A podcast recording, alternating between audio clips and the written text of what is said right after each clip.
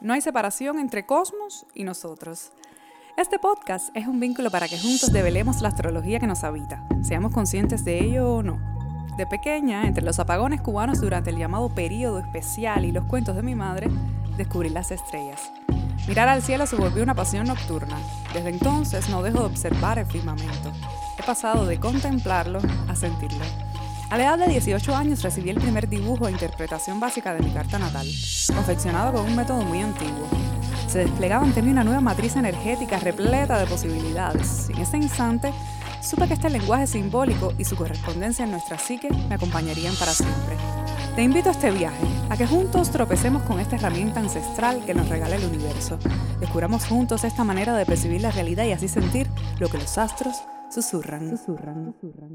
Hola, bienvenidos a otro episodio de Los Astros Susurran. Yo soy Lida Cao y me complace estar aquí una vez más con ustedes a hablarles de los tránsitos de esta semana y un poquito de astrología.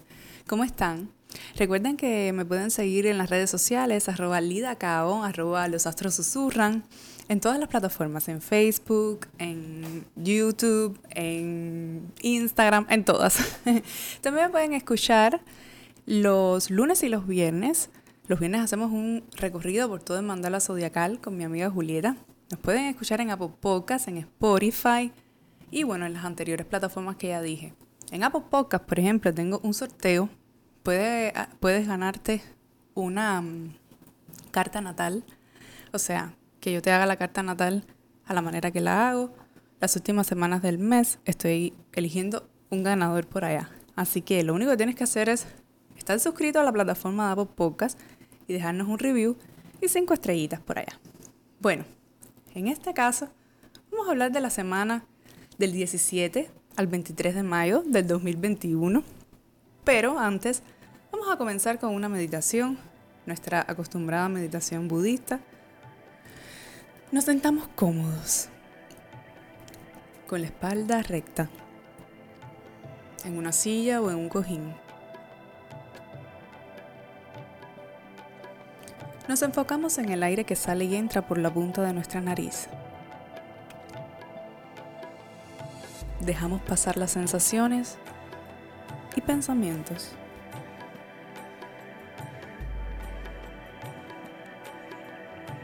A la altura de nuestro corazón, visualizamos una pequeña luz de arco iris. La luz se va expandiendo y llena todo nuestro cuerpo Poco a poco se expande a nuestro alrededor y comienza a llenar todo el espacio como una lámpara.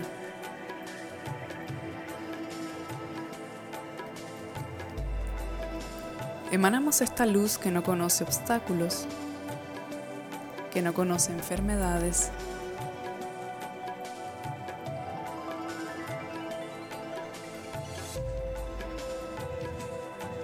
poco a poco se va contrayendo y volviendo hacia la forma de nuestro cuerpo. Se expande hasta volver a nuestro corazón y se disuelve completamente. Nos quedamos aquí por unos segundos.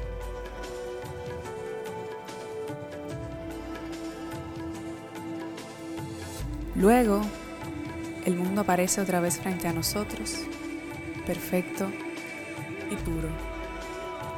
Deseamos que las buenas impresiones que se generaron beneficien a todos y traigan felicidad.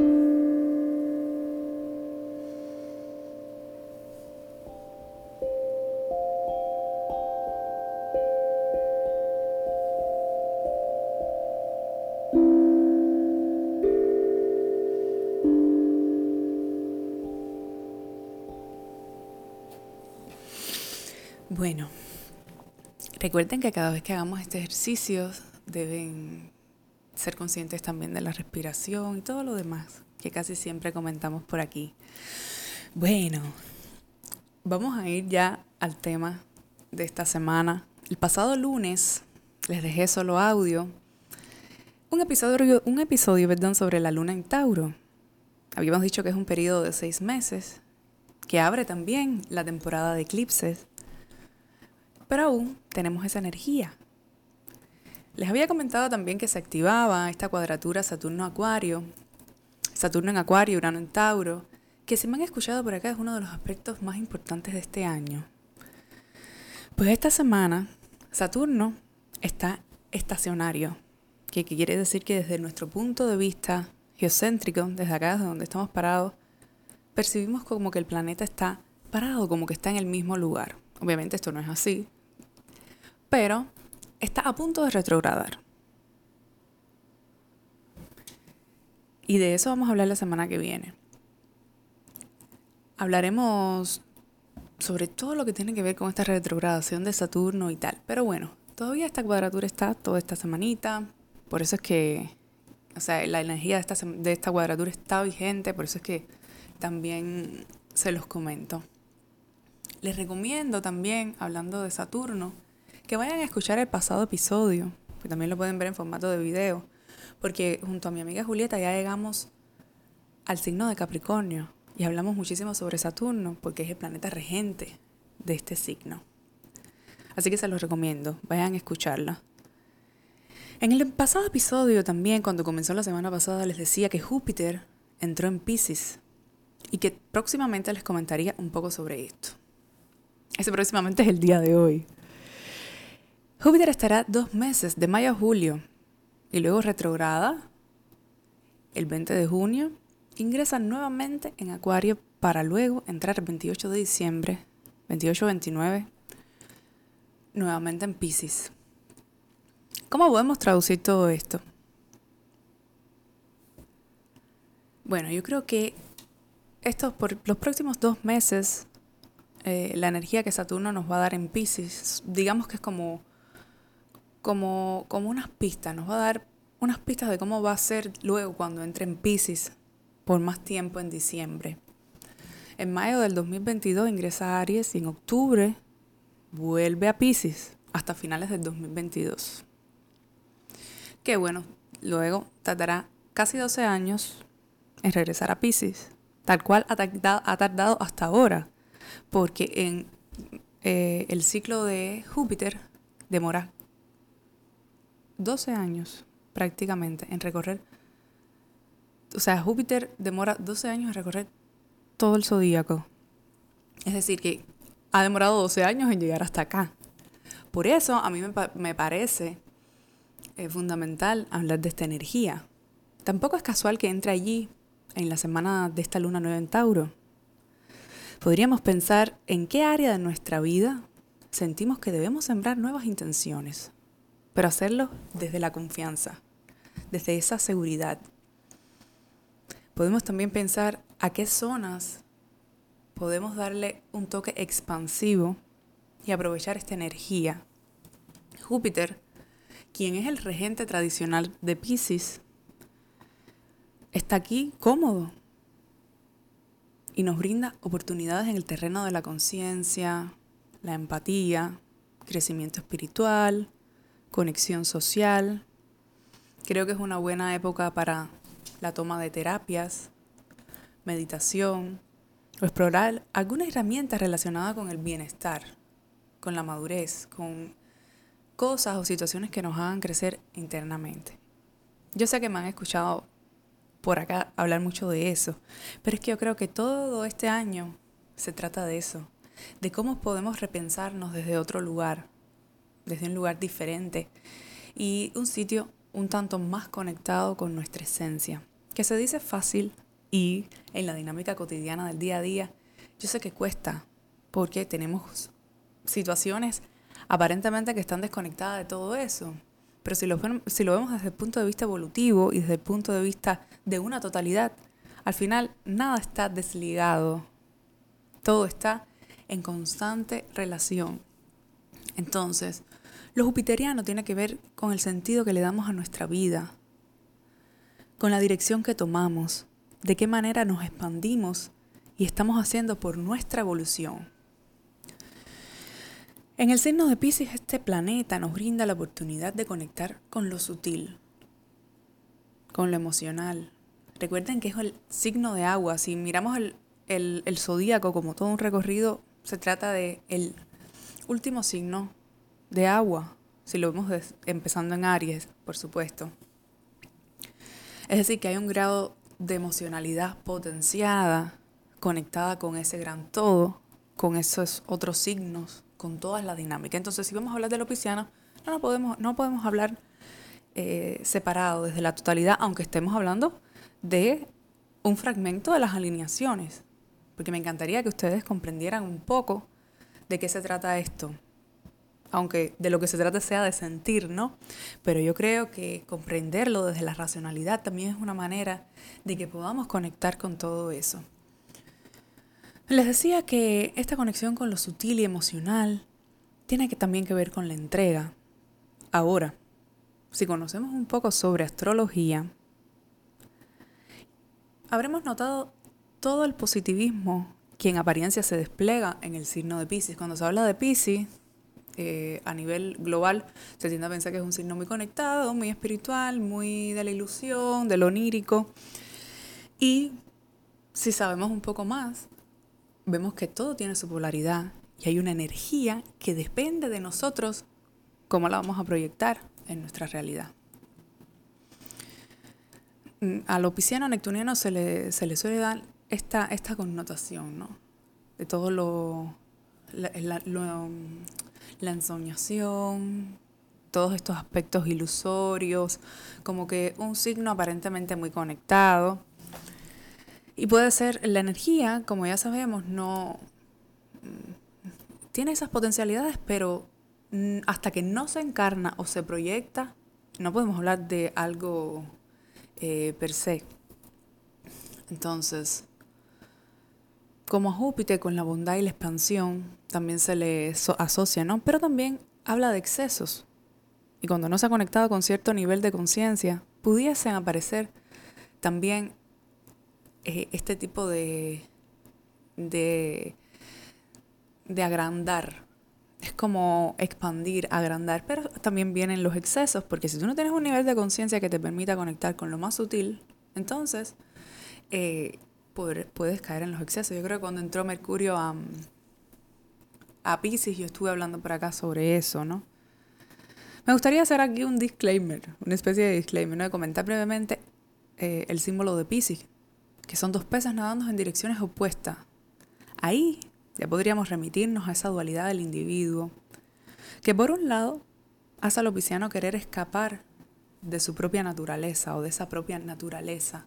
Podríamos también acotar que esta búsqueda del equilibrio entre estos dos peces podría simbolizar, entre otras cosas, encontrar el equilibrio entre nuestro interior y el mundo que nos rodea.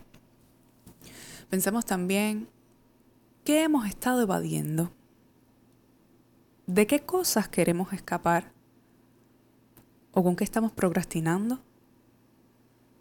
qué área de nuestra experiencia requiere equilibrio o responsabilidad. Hay personajes mágicos representados en Pisces como son las sirenas que hacen olvidar a los marineros o a quien las conoce su rumbo. Yo espero que algunos de ustedes hayan escuchado alguna de las historias. Entonces, viendo la posibilidad de simbolizar en nuestra vida, en este caso de la energía de Pisces, podemos pensar, ¿qué se nos está olvidando? ¿Qué sentimos que necesitamos incorporar para ser felices o para alinearnos con nuestra evolución? No podemos olvidar que mientras esto sucede no solo está la influencia de la luna nueva, entre otras alineaciones, sino que también Plutón está retrógrado y de eso conversamos. Está retrógrado en Capricornio y yo los invito a escuchar el episodio donde hablamos de esta retrogradación que va hasta octubre. Vayan y escuchen el episodio porque esto también está sucediendo en este momento. Lo que sea que hagamos va a tener que ver una, con una raíz alineada con la entrega. Pero este camino donde tendremos la oportunidad de estirpar la maleza, nos va a permitir alinearnos con nuestra sombra. Pueden aparecer situaciones que consideramos a priori no tan agradables, pero es parte de este proceso. También, como les decía, de nosotros depende que vivamos este periodo con conciencia creativa o nos disociemos hacia excesos o, hasta, o hacia situaciones que nos evada de ciertas responsabilidades. Júpiter también tiene que ver con el arquetipo de la máscara, de esa máscara que usamos cotidianamente para vivir. Y, no solo la máscara cuando a veces eh, tenemos que, mm, que jugar determinado rol, la máscara del rol, sino todo tipo de, situaciones en que nos alejamos de nuestra esencia para ser, no sé, em, o la ama de casa, o, o la trabajadora o trabajador. Ese tipo de máscaras, digamos, del ego, también tiene que ver con los jupiterinos. Así que creo que, que es un momento donde debemos reflexionar. ¿Por qué? Porque Júpiter, como va hacia adelante, digamos, y luego hacia detrás, para que lo entiendan desde nuestra racionalidad, obviamente no es así. Es un corto periodo de revisión que nos triará el camino para cuando entre por más tiempo en Pisces a partir de diciembre. Es decir, ahora estamos, digamos que ahora vamos a estar viviendo un proceso de reflexivo en el área Pisces de nuestra carta o eh, a nivel global. Y luego cuando entre de nuevo en Pisces, vamos a tener, esto va a tener relación con esa etapa de diciembre cuando entre de nuevo Pisces. Y, recuerden que ahora es como si echara para adelante y luego para detrás. O sea, y luego va de nuevo para adelante. y es más o menos así. Por eso les decía que eh, reflexivo. O sea, me cuesta trabajo explicárselos así con palabras, pero si, si, lo, si lo ven en un diagrama o algo así, se pueden dar cuenta. Vamos a continuar con esta semana. Empieza con Venus en conjunción al nodo norte. Les voy a estar dejando la carta por aquí señalándole. Habíamos visto que la función venusina siempre implica a otro. Tiene que ver un tanto con los vínculos también. Entonces, a esos deseos de vincularnos, y en Géminis, va a tener una conjunción a ese nodo norte de tránsito, podemos asociarlo o comprendernos o comprenderlo a través de respondernos a esta pregunta. ¿Será que la manera de vincularnos que tenemos hasta ahora responde a nuestros deseos de evolucionar? Bueno, explicado. Hay cosas y sectores en nuestra vida donde sentimos que necesitamos un cambio o un movimiento. Pero, en primer lugar, ¿estoy haciendo lo que deseo? ¿Estoy trabajando en hacer las conexiones necesarias para materializar todo este cambio? mi forma de vincularme o de relacionarme está aportándome algo o está aportando algo en general? ¿Cómo es la calidad de nuestras relaciones? Piensen, respóndanse y creo que las respuestas particulares a estas cuestiones podrían darnos un norte. a propósito del nodo norte, ¿no? Que tiene que ver con ese, con ese mismo norte, que es hacia dónde y cómo debemos ir en esta etapa o a dónde iremos. Tal vez si ahora no entendamos y todo suena como lejano o inconsciente, creo que con la entrada del sol, que también es esta semana en Géminis, el jueves 20 de mayo, nos da ese input para caer en cuenta sobre nuestros vínculos y creo que es una gran oportunidad para alinearnos con nuestra evolución. Sea lo que sea que suceda durante esta temporada Géminis, a propósito del Sol en Géminis, felicidades a todos los geminianos. Va a ser de gran comprensión de nuestro propósito, porque el Sol está en territorio nodo norte. Será crucial esta temporada para entender puntos que no habíamos visto, o para actuar desde nuestra asertividad, o concretar cosas que comenzaron eh, cuando el nodo norte entró en Géminis Pensar en la temporada Géminis del año pasado, ¿qué estábamos viviendo durante hace un año? ¿Será que tenemos que continuar cosas ahí? Terminar. Y de terminar después estar hablando cuando venga este próximo eclipse, que ya empezó la temporada, de eso vamos a estar hablando, voy a tratar de hacer un episodio justamente sobre los eclipses para tocarlo a mayor profundidad. Entonces, será crucial esta temporada para entender puntos que no habíamos visto y actuar desde nuestra asertividad, como les había dicho anteriormente. Nosotros en La Muela, el podcast que hago con mi esposo, tenemos un episodio completo sobre la asertividad. Vayan y escúchenlo, me parece buenísimo para esta etapa. Específicamente, el viernes 21, el Sol tiene una cuadratura con este Júpiter en Pisces y Mercurio también en Géminis, donde va a retrogradar. Hace cuadratura a Neptuno. O sea, va a estar el Sol haciendo cuadratura con Júpiter y Mercurio va a hacer otra cuadratura con Neptuno.